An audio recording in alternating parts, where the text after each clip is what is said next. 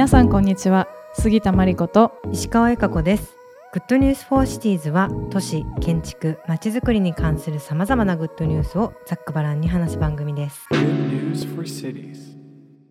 日は私たちがずっとお話をしていたいなと思っていた建築家ついに話せましたという感じですがアリソン理恵さんです。よろしくお願いします。よろしくお願いします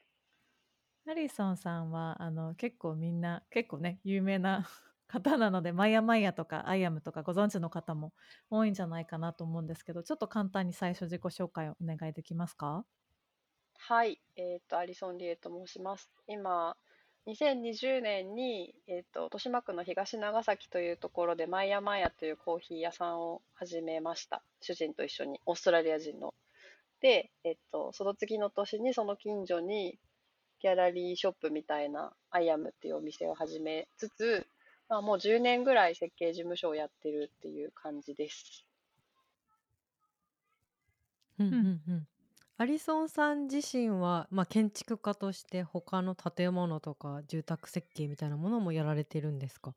やってますやってます。えっと住宅も作るし店舗もあとマヤマヤとかも含めいろんな店舗作ったり福祉施設とかを作ったり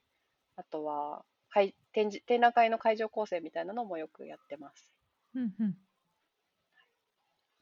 ご出身はあの東長崎のあたりなんですか？それこそマヤマヤがある出身は宮崎です。違うんです。宮崎県。宮崎。宮崎県です。で居酒屋実家が居酒屋で そんな話。めっちゃいい。うん でまあ うちはあの主人も実家がシアターレストランで2人とも子供の時から家族だけでご飯を食べたことがないみたいな常に誰か酔っ払いのおじさんを囲まれてご飯食べて過ごしたみたいなバックグラウンドがあります。うんうんうんうん、はい、まさにマイヤーマイヤーとかの場所がそれを体現してるのかもですね。うん、はい。そんな感じでした。いやあれができた時結構ここに作ったかっていうところのセンスに脱帽したんですけ ど、はい、なんかあの場所をこう見つけたきっかけとかあの東長崎に拠点を作ろうって考えたきっかけとか嗅覚は何だったんですか？きっかけは本当にネットでポンって見つけたんですけど、うんうん、まあでもあの8年ぐらいコーヒー屋さんやりたいねってずっと言っててそのオープン前に。で、もう名前は前々って決まってたんですよ。だけど、ちょっとその当時私が友人とやってた設計事務所がすごい忙しくって、ちょっとそれどころじゃなくって、まあ、2019年に設計事務所辞めたタイミングで、じゃあ探そうってなって、えっ、と、見つけて、で、すごい物件が可愛かったのと、あとは歴史を調べてみたら、もともと長崎アトリエ村っていう画家の方が住んでたエリアがあったりとか、まあ、地理的にも日芸とか武蔵野台とも近いし、ちょっと街歩きをしてみたら、街の人たちがすごい若い人たちのチャレンジを応援してくれるみたいな雰囲気が、うん、まあ、ずっと歴史的にもあるっていうことが分かって、まあ、こういうとこだったらできるかもねっていうので始めることにしました。うん、うんなんか私たちあの11の1スタジオっていうところで去年プログラムをやってる時にあそこら辺をリサーチにしに行ってこう歩いてたらなんかふと気づいたらメンバーがなんか両手にオレンジ抱えて帰ってきてそういうなんかもらったとか言って帰ってきた どういうこと？みたいな。いきなりのこの下町感といいますかなんかこう顔の見える感じがここにあるんだなってその瞬間になんかすごく感じられました。うん、うんあとマイヤマイヤのやっぱ場所が可愛いっておっしゃってたましたけど本当そうであの目の前がなんかこう目の前っていうか、まあ、通りに面していてそのすぐ横が、うんうん、あれ駐車場なんですかね。なんかこうそうです広場みたいになっていてでそこにもなんかこうテーブルとか椅子がはみ出して置かれていたりとか窓が大きかったりとかあとちょっと小上がりがあったりとかあれもともとついてたんですか？そうもともとブティックの多分展示コーナー？みたいな感じだったんだと思います。なんか50年ブティックをやってたみたいで、当時はあそこの服しか着ないみたいなマダムがいるようなブティックだったみたいです。えー、で、まあもう50年やってて高齢になられて辞めたいって出られたとこを借りたんですけど、うん。うん、だからすごい愛着を持って手を入れられた建物だなっていうのがもうパッと伝わってきて、いいなと思って。っ思いましたね。で、なんか前の広場、広場というかまあ駐車場と市道なんですけど、えっと、は同じ大家さんが持っている場所で、なので、えっと、まあ、私たちがオープンしたのがコロナ禍だったこともあって、あの、指導の、えっと、指導のお店から1.8メートル以内は使ってもいいっていう、こう、使用許可みたいなものをいただいて、はいはい。それでやってます。まあ、なんとなくはみ出してるように見えて、一応こう、ルール決めをしてやってるっていう状態です。うん、はい。うん。なんかあの結構マヤマヤに関しては噂をもうオープンしてからすぐぐらい噂をそこら辺の友達とかから聞いていたりとかして人が集まる場所みたいな。で私たちも行った時になんかこうただのコーヒー屋さんじゃないというか、うん、なんか 人んちのリビングに入ったみたいな。これ、ね、入っていいのかな？みたいな感じがあったそのなんかちょっとプライベートな場所にをに入り込ませてもらってる感じがあってすごい好きだったんですけど、なんか設計とかこうあとはセコのセコの段階でも地域の方と関わりながら作られたみたいなどこかでお見かけしたんですけどなんか作る段階でのエピソードとかこだわりとかあったら教えていただきたいです。いっぱいあるんですけどうん、えっと、作る時は、まあ、私はずっと設計事務所をやりながら、割とこう、新築で大きい、大きくはないんですけど、まあ、ちっちゃめの福祉施設を作ったりとか、まあ、住宅も新築で作ったりっていう仕事が今までずっと多くて、で、えっと、ザ・建築家として頑張ろうとしてきたというか、こう、雑誌にちゃんと載せる建築を作るために、腕のいい工務店さんを呼んできて、作って、写真撮って帰るみたいな、そういうことを、まあ、良しとして頑張ってきたんですけど、ちょっとこう、なんだろうなっていう気持ちがあるにはあって、まあ、未だに20代の時に担当したおせっさんともずっと連絡取り合ってるんですけど、なんかこういう距離感だったらもっと違う作り方できたよなって思うことがあったんですね。で、まあ、自分のお店を作るときに、まあ、建築を作ることってお金を落とすこととか人のスキルを使うことでもあるので、まあ、町のためになるはずなので、えっと、ちっちゃいお店を作るんだったら町にお金を落とそうということと町のスキルを使おうっていうことを考えました。うん、なんですけど、まあ、東長崎なんてもう池袋からすぐだしそんなもう手で作れる人がいないんですよ。こんな都心に。もっとやっぱ郊外に、えっと、そういう方々ちゃんと拠点を構えて倉庫を持ってやっていて、まあいろいろ工務店さんに聞いたんだけど、うち建売りしかやってないから無理みたいな感じでこう断られ続けて、うん、困ったなと思って。で、まああの、商店街にどうせご挨拶に行かないといけないからと思って、ご挨拶がてら、皆さんにこう、うちコーヒー屋やりたいんですけど、誰か施工してくれる人知りませんかねってこう聞きながら歩いてたんですね。そしたらある日、それを聞いてた、横で聞いてたおばあちゃんが、なんか知り合いいるとか言って、うん、えっと、おじいちゃんを連れてきてくれて、80、88歳とかだったんですけど、そのおじいちゃんがまた別のおじいちゃんを連れてきてくれてみたいな感じで。おじいちゃんコミュニティ。そう。でまあ気づいたらそういうまあ一応全部の職能がそこで一回揃ってで、まあ、おじいちゃんとだけ作るっていうのもなんかちょっと違うと思ったので、あの、まあ、普段仕事してる割と若手の、普段仕事してる中でも若手の30代とかの職人さんも呼んで、こう、ミックスチームみたいな感じで施工しました。うん、めっちゃいいですね。まあ、面白かったのは、うん、その、おじいちゃんたちはここで60年とか仕事してる人たちなわけですよ。で、しかもセミリタイヤしてるので、こう、パパーンってドア開けて施工してると、あれ何やってんの？ってどんどん人が入ってきて、あの、大丈夫？なんか首痛かったんじゃないの？そんな作業して大丈夫なの？みたいな感じでどんどん人が集まってきて、まあ、工事中もすごいみんな入ってくる工事現場になったっていうのは面白かったですね。うん、なるほど。なんか作り方もそうですし、なんかあの空間自体はすごくコンパクトじゃないですか。あの、そうですね。そんなだだっ広くはないけれども、なんかいろんな人がこう混ざり合って、かつなんかそれぞれがそれぞれで居心地の良さをこう見出してる感じがすごいいいなと思って、なんか自分の時間で過ごせる感じがああれだけの狭さなのにできてるっていうのがすごく場の作り方が多分上手なんだろうなっていうのとやっぱお二人のお人柄とかが多分染み出してるんだろうなとか感じたんですけどなんかあの場所をこ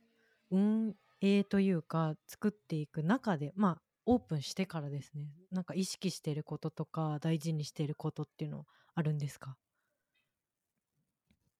それもいっぱいあるんですけど、うん、まあなんか一つは、えっと、お店のレイアウトとして、外の席も含めてバリスタが真ん中にいるようなデザインにしてあるんですね。だからバリスタが窓辺にいるっていう、ちょっとコーヒー屋さんで珍しいレイアウトになってるそのせいで席数は少なくはなってるんですけど、うん、まあ、なのでバリスタが基本全員顔が見えてあと、うん、街行く人お店に入ってこない人にも挨拶するっていうのが一つはお願いしてることですね、どのスタッフでも、うん、まあ、通りかかった人には挨拶してねっていうこと、あとは、えっ、ー、と例えば私とボーンがコーヒー屋さんに行って横でなんかオーストラリア旅行しようと思ってんだよねってお姉さんとかが話してたりして、でコーヒー屋のバリスタさんはそのお姉さんたちも私たちも知り合いなんだけどこうなんか紹介してくれないから声かけれないみたいなもどかしい瞬間ってよくあって。うん。まあプライバシーもあるしみたいな気使ってやってくれるんですけど、はいはい、そういうのじゃない場所もあっていいよねっていうふうに思っていて、うんまあ一人になりたい時に行けるコーヒー屋さんはいっぱいあるのに誰かと話したい時に行けるコーヒー屋さんはあんまり街中にないから私たちは誰かとこうコミュニケーションできるような場所を作ろうっていうことで作り始めたんですね。うん、なので、えっと、スタッフのみんなにもそれは伝えてます。なんて言うんだろう。なんかこう、ちゃんと人の会話を聞くとか、聞かないふりして、こう、プロの対応しないで、ちゃんと聞いてる。なんか面白いと思ったら素の状態で突っ込むとか、うん、あの、ちゃんとこう、プロフェッショナルに仕事仕事人みたいな形でコーヒーを作るんじゃなくて素の人間として面白いコメントちゃんと聞いてくださいみたいなことをお願いしてやってます、うん、うん、確かになんかおしゃべりしに行ける場所ないかも。そうなのよ、うん、そうなんですよ、うん、あとなんか結構世代もいろんな方が来てたのも面白かったそうですね。なんか新しい店とかってやっぱり若い人で偏っちゃうなと思ったけど、やっぱりああいう人がちゃんとなんか通っている感じがしたのがすごいなっていうのは思いましたね。うん。そうなんですよ。なんか特にコーヒー屋さんがそれが強いと思うんですけど、日本は。結構、うん。お店の種類で世代を分けちゃうんですよね。なんかこう喫茶店は若い人が入りにくくなってたりとか、サードウェーブコーヒーはもう年いっちゃうと注文の仕方すらわかんないみたいな、うん、そういうのもどうだかねっていつもポンと話していて、まあ、メルボルンのコーヒー屋さんってもっとこう多世代のみんなが集まってるような場所だったので、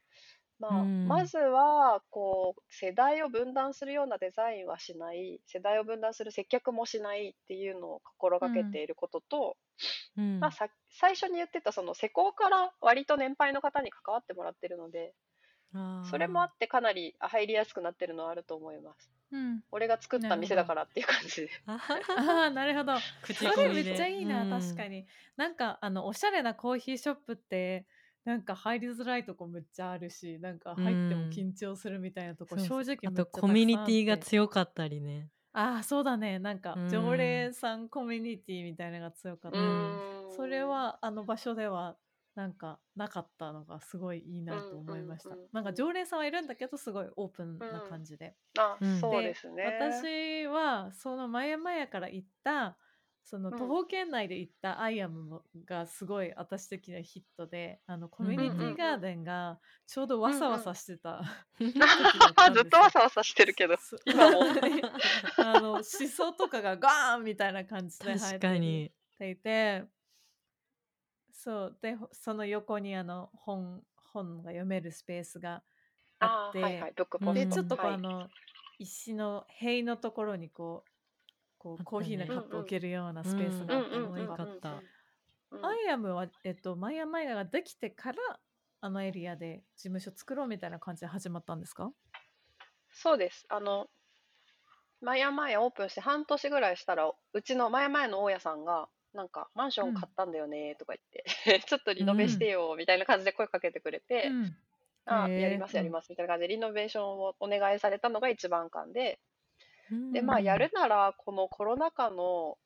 実感みたいなのを形にしたいなと思って、このなんて言うんだろう、今まで多分みんな東長崎に住んでる人たち、東長崎どうでもいいと思ってたんですよ、結構。うん。だって、なんかやりたかったら、いい。うん、なんて言うんだろう、なんかかっこいいものが欲しかったら渋谷にでも出ればいいし、美味しいコーヒー池袋で飲めるし、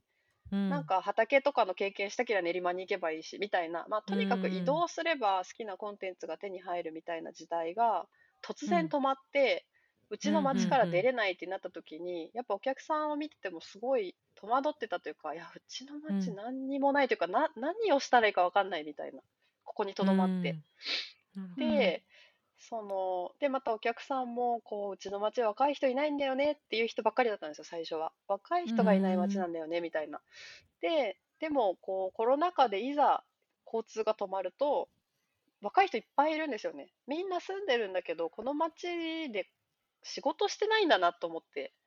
で、まあ、若い人がみんなに見える場所で仕事し始めるとちょっとなんか面白いんじゃないかと思って、うん、えっと、大家さんにそのアパートのリノベだけどシェアオフィス入れていいですか？は私借りるんでって言って お願いして1階をオフィスにさせてもらって、うんうん、でまあ、あとはこう外で活動したり人とコラボレーションするのっていきなりできないなっていうのもまやまやしをやりながら思って、まあ、そういうのが練習できる場所みたいなのを街に作れると面白いんじゃないかと思って、うんうん、ああいう駐車場だった場所を畑にしたりとか、うん、あのコミュニティコンポストを作ったりみたいなのを一回やってみようと思ってまあ大家さんがすごい理解ある方でそれいいよって言ってくれたのでやりつつじゃあ管理費をくれたら管理もやりますとか言って管理人までやって あのやってたんですけど。へえ、管理までやられてるんですね。練習できる場所っていいですね。うん。そうね、なんか、うその、まあ、人が出会って挨拶して、で、そこからコラボレーションが生まれて、プロジェクトが生まれるっていう状態がすごく健全な都市の姿だなと私は思っていて、ただそこのハードルの高さもすごい感じていて、うん。何かこう、忙しすぎてやりたいことが見えなくなってたりとか、もしくは自分で物を作らなすぎて自分のスキルが分かんなくなってたりとか、まあ、道具を持たされても何していいか分かんない。使えないとか。そういうのがもう私たちの世代みんなそんな感じになっちゃってるんですけど、まあ、ちょっとでも人が道具を使ってるのを見たりするだけで安心できたり、まあ、自分もできるかもって思えたりあとはあの人たちと一緒だったらなんかできるかもって思えたりみたいな、こうなんか潜在的なやりたいことを思い出すことがまず必要で、その次に道具を使う練習、人とコミュニケーションする練習みたいな、結構段階的に踏まないと、そう簡単にプロジェクトって起こっていかないなっていうのを感じていたので、まあや、ちょっとやってみようみたいな感じで。うんそれは、えっと、前々で出会った、えっと、都市デザイナーの内田由紀さんっていう方と、あとは、えっと、小山貴子さんっていう、こう、循環型の経済、社会に向けてこ何かをやっていこうっていう、まあ、活動家の方と3人で管理してたんですけど、うん、うん、まあ面白かったですね。なんかとにかくみんながやりたいって言われたらイエスって言おうみたいなそういう体制でやってて、うん、まあブックポストもその中から生まれてきました。うん、ブックポスト作りたいって住人に言われて、じゃあ作ろうみたいな。でそういうスピード感でものを作っているとまあ偶然徒歩圏内の小学校とかからも声がかかってうちの小学校で何かやってよみたいな、で小学校でこの間みんなでコンポスト作ったりとかえっと、うん、まあ小学校の庭を、えっと、地域にもうちょっと開いていこうみたいな活動をしてたりもするんですけど、まあ、そういうのもそこら辺から派生してきてるのかな。うん、うん。めっちゃいい。あの、高子さんは私たちもあの時たまお世話になっていあそうなんだ。彼女もね素敵な素敵な拠点をまた作ってこの前も遊びに行ったんですけどやっぱりなんかその場所でも感じたのが、うん、なんかその、まあ、さっき練習ができる場所みたいなすごいいいキーワードだなと思っててすごいなんかこういきなりこうコミュニティの活動にとか街のプロジェクトに飛び込むってすごいハードルがあるけれども、うん、なんか入り口で例えばなんかちょっと座ってあの本読みながらコーヒーをの飲んでその場所に近づくとかあの高子ちゃんの場所だったらちょっとなんかご飯食べに行って隣の人とちょっと話してみるとかあのコミュニティガーデンのの活動にちょっとこう参加してみるもしくは子供に参加させてみるみたいなそういうなんか敷居の低いところからでその先にもやろうと思ったらなんか人がいたりとかできるプロジェクトがあったりみたいなのってすごい価値があることだなと思って聞いてました。うん、ちなみになんかその道具の話もちょっと気になってその道具を使うことが結構さっきのプロセスの中で初めの方にあったなと思ったんですけどそれはなんかこう人が持ってるこう身体的なものから入るのがいいんじゃないかっていう感覚があるんですか？うん、そうなのかな？なんかあと、道具を使い始めると、やりたいことが後からついてくる感覚がすごくあって、私たちがよくやってるんですけど、なんか、よく外でこう、丸のことインパクト出してガーってなんか切ったりしてるんですけど、なんかやってるとこういうの作りたかったっていう瞬間が 謎ですけどね、もはや。だけど、あの、まあ、それを見てる人たちも、そ、なんて言うんだろう。例えば、家がちょっと不便で本棚の1個でもあればな、でもなんかあそこで買うのもな、みたいな欲求とかっていっぱいあると思うんですけど、でも自分で作るのはちょっとな、みたいな。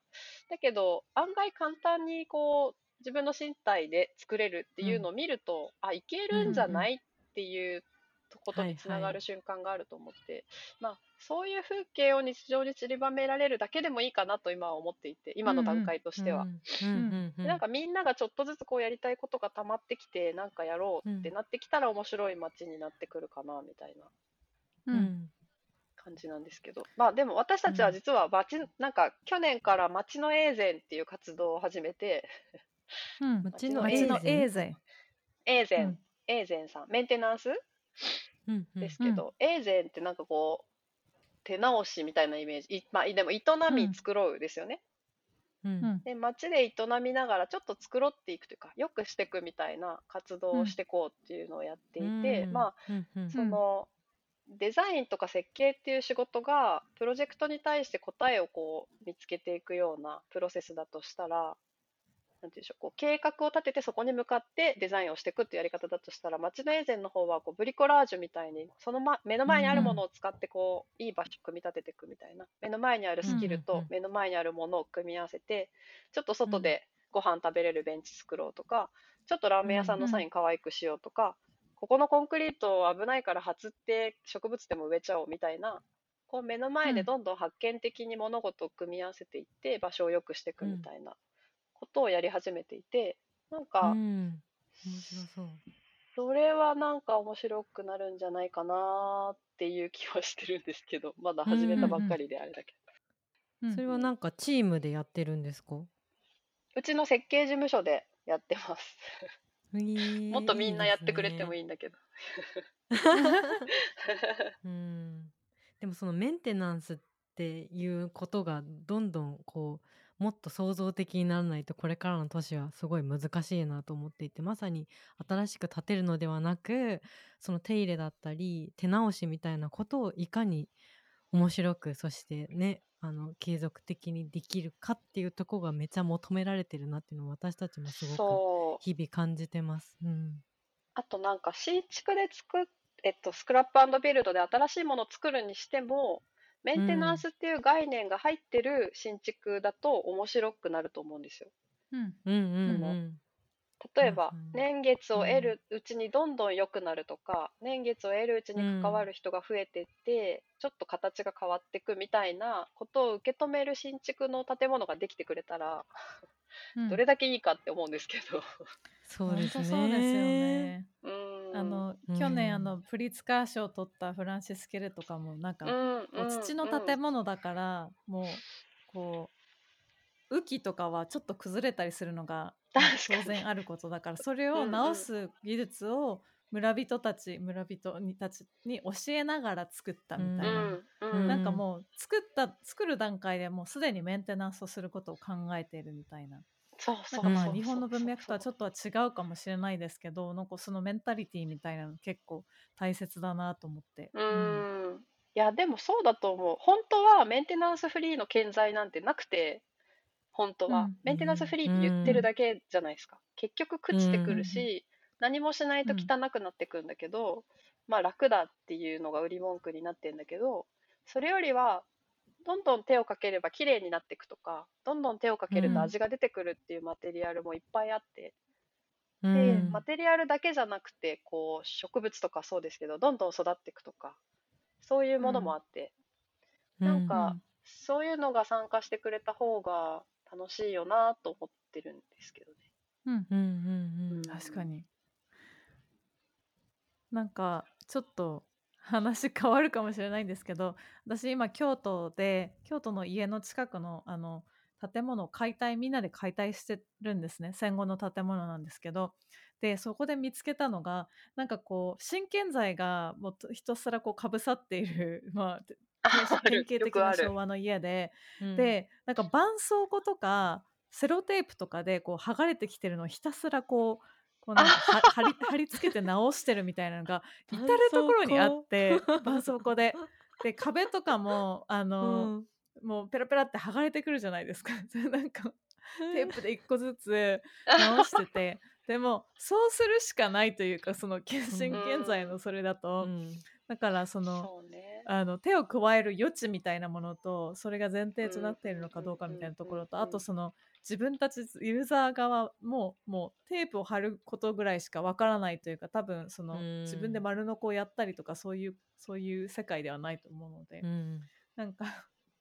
面白いなと思って見てたんですけどなんかもっとあそういえば私そういえばこれ作りたかった。自分でもできるかもみたいなツールがあるとか場所があるとかっていうのはすごい価値があることだなと今回の件も含めて思ったのでだからその東長崎とか池袋とか、まあ、アリソンさんがいらっしゃるアイアムとかマイアマイヤって場所だったりとかあとあの私たちが関わっていた11の1っていうシェア工房なんですけど、うん、があったりとかっていうのもすごい大切なことだなと思って 聞いてました。うん、うん、はい。可愛いけど絆創膏も。絆創膏も可愛いですね。うん、可愛いけど。うん。あとはちょっと聞いてみたいなと思ったのがあのまあこうアリソンさん自身いろんなこう文化を行き来しながらあの旦那さんのオーストラリアだったりとか日本だったりとか生き生きされる中でこうも空間とか場を作っていると思うんですけどなんかこうやっぱ違う文化に触れているからこそこう生まれてくる発想だったりとか今回のマイマあマイヤマイヤもなんか例えば日本人と作ってたらまた別の形になってたかもしれないなとかちょっと国際結婚という異なるこう文化の中でこう学んだことがどう仕事お仕事の空間づくりとか場づくりに生きているのかなっていうのも聞いてみたいなと思いました。そうですね。国際結婚してる意識がすごく薄い人なんですけど、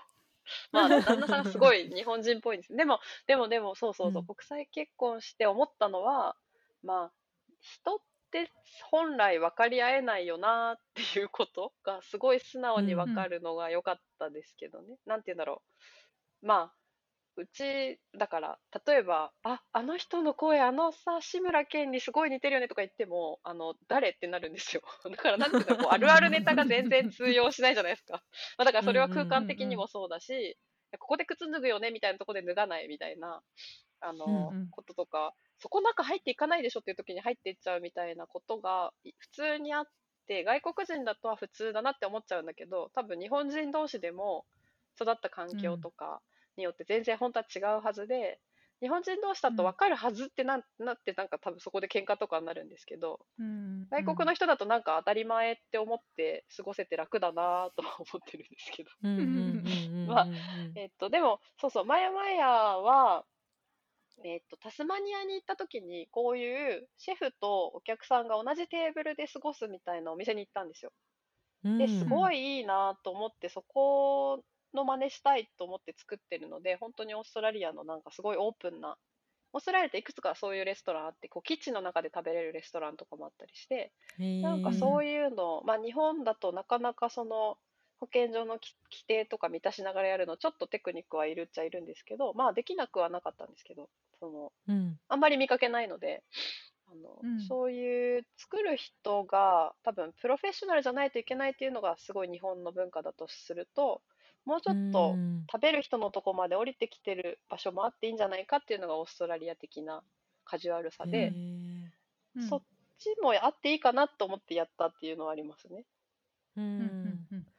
なんか結構オーストラリアの街とか文化も気になってて結構やっぱオーストラリアもアイランドだからあの島の中で結構独自の文化とかクリエイティブが育ってるっていう噂を結構最近ここ数年よく聞くようになったなとか思っていて。でマイアマヤもねなんかちょっと今後あのあのオーストラリアにとかアイアムでも結構オーストラリアのあのデザイナーとかアーティストの作品とか取り扱ってたりもしたなと思うんですけど今後この日本とオーストラリアの展開とかっていうのはどんな風になっていくんでしょうか？ボーンの出身がメルボルンなのでメルボルンにもお店出して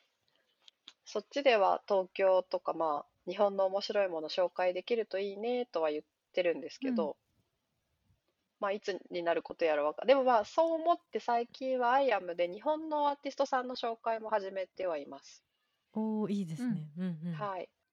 でまあオーストラリアって本当に面白い国でそのまあほとんど移民でできてる国というかまあ誰も、あなんかなんて言うんでしょうそのむずっとオーストラリアにいたみたいな人からできてる国じゃないのでいろんな文化が混ざり合っって今のオーストラリアがあるっていう状態なんですね。でまあアーティストさんもすごい面白い人たちがいるんだけどなんか日本にいると結構こうサーフィンとかクロコダイルみたいなイメージが強くって、うん、あのあんまり文化的なイメージがないかなって思ったのでちょっと紹介したいなと思ってアイアムではやってますけどね。うんうんうんいいなオーストラリア行きたい我々毎年なんかあのいろんな都市に行って1ヶ月ぐらい滞在してその街をリサーチして最後の週に都市をテーマにした展覧会みたいのをやってるんですよ。で去年は そうで去年はカイロで今年は、えっと、ホーチミンベトナムで来年は、まあ、インドネシアもある候補に上がってるんですけど、ね、オーストラリアもいいよねって話をしてて。うん、ちょっとぜひマイヤマイヤとコラボで確かに面白そう。やりたいと思いました。ね、どっちも楽しい。うん。はい、ありがとうございます。すごいあっという間に30分経っちゃいましたあ、もう経ったんだ。すごい。はい。なんか最後にこう今後こういうことしてみたいとか今仕込んでいるプロジェクトとかあなんか今後のはい教えてください。全然仕込んではないんですけど私たちが、うん、ボンと私がいつも話してるのは次は東長崎で泊まれる場所が作りたいねって言ってます。うん、いいですね。絶対いいな。今あんまないんですか？泊まれるない全くないですね。全くないです。あ全くないのか、うん。まあ、はい、やっぱベッドタウンそうなんですよ。住宅地な。まあでもなんか日本の面白さってもはや観光地ではなくてこういう下町の感じ？まあエキゾチックな、こういうことだと思っているので、まあ、こういう普通のいわゆる、まあ、いわゆる普通の街も資源として見れるようなこう仕掛けがどんどん。作っていけたらいいなと思ってますけど。うん、うん、めっちゃいいですね。うん、うん、できたら泊まりに行きます。ぜひ。ありがとうございます。じゃあ、えー、とアリソン理恵さんでした。 Good News for Cities では毎週新しいエピソードを配信しています。次回もお楽しみに。Good news for cities.